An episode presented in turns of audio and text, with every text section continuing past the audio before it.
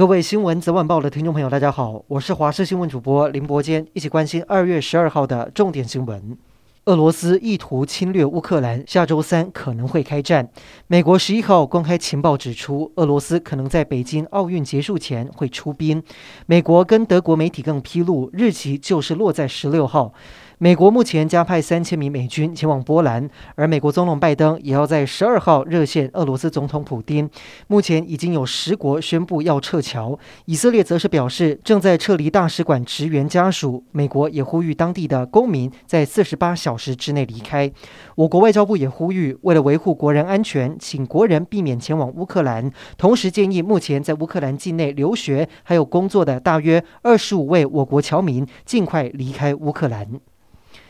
鸡蛋要涨价了，农委会宣布，从今天开始，原本鸡蛋产地冻涨的机制解除，并且从原本每台斤三十四点五元调整到三十六点五元，上涨两块钱。批发价也从原本的四十四元涨到四十六元。由于之前鸡蛋已经很不好买，过完农历年之后又要涨价，让不少人觉得吃不消。自助餐业者也抱怨，调整以后，光是炒一盘蛋成本也多了三十到四十元。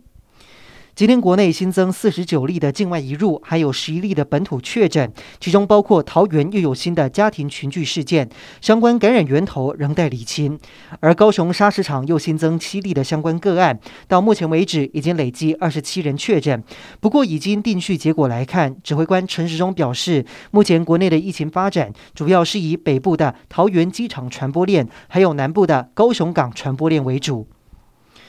元宵节就要来临，全台各地都非常应景举办灯节，像是台北今年的主灯秀“宇宙飞船”升空，场面非常的壮观。而高雄灯会在爱河湾以及卫武营打造双主场，爱河上空更首次出现一千五百台的大型无人机展演。至于新北天灯节第一场在今天如期展开，首场活动在平西国中登场，像是侯友谊市长以及美国在台协会处长孙小雅携手为世界祈福，近千盏天灯要来点亮山城。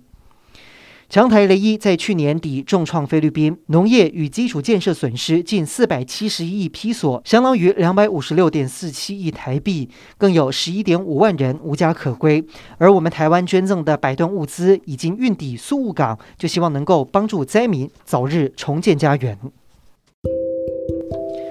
以上就是这一节的新闻内容，感谢您的收听，我们再会。